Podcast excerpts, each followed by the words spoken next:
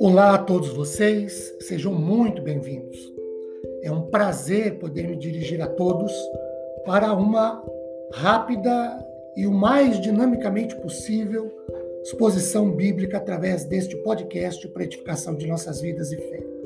Meu nome é Ricardo Bresciani, eu sou pastor da Igreja Presbiteriana Filadélfia de Araraquara, situada na Avenida Doutor Leite de Moraes, 521, na Vila Xavier. Eu quero compartilhar com vocês Colossenses capítulo 3, versículo 10. E se revestiram da nova criatura, que se renova para o pleno conhecimento, segundo a imagem daquele que a criou. Queridos, quando Paulo faz uso da palavra revestiram, na verdade, significa vestiram-se de novo ou colocaram a roupa do novo homem no momento da conversão. Isso significa que os salvos não vestem simplesmente os novos atributos, mas passam por uma transformação, ou seja, uma mudança de condição ou de situação. A sequência do texto esclarece-nos sobre isso. O uso paulino da expressão nova natureza, no grego significa aqui a natureza recém-colocada, recebida recentemente na regeneração, novo homem regenerado ou quando da conversão em uma nova criatura. Os gregos tinham duas palavras diferentes para se referir a algo novo. Primeiro, o termo neos, que significa temporalmente novo. Usa-se essa palavra na forma de prefixo, em termos, por exemplo, como neo-ortodoxia. Já o termo kainos refere-se a algo qualitativamente novo, inédito. Por vezes, essas duas palavras são usadas de modo intercambiáveis no Novo Testamento, mas ainda assim apresentam uma diferença fundamental. O cristão revestiu-se de uma vez por todas do novo homem, ou neos, e em decorrência disso é renovado, ou cai-nos. Há uma mudança qualitativa, pois está se tornando semelhante a Jesus Cristo. O novo homem é Jesus.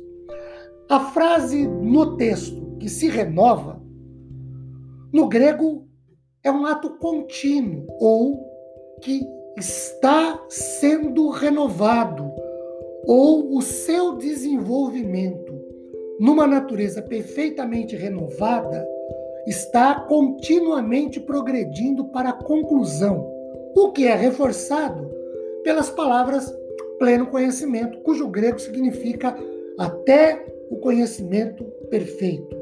E o conhecimento perfeito, por exemplo, de acordo com Efésios 4:13, é a maturidade espiritual.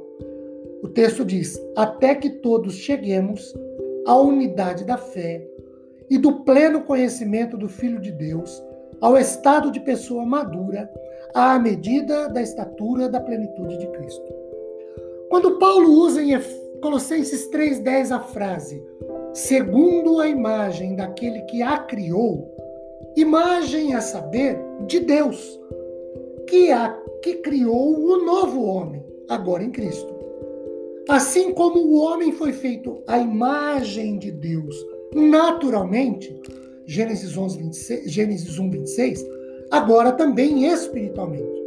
Mas a imagem de Deus, formada em nós pelo Espírito Santo, é tão mais gloriosa quanto a de Adão.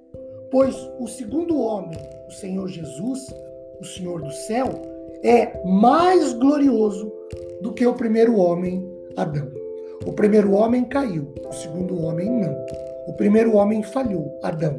O segundo homem, Cristo, não falhou. O primeiro homem morreu.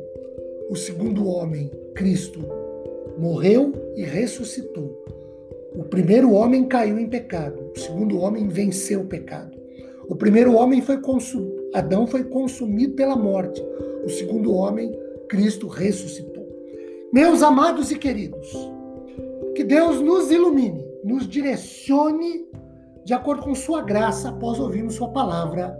Amém.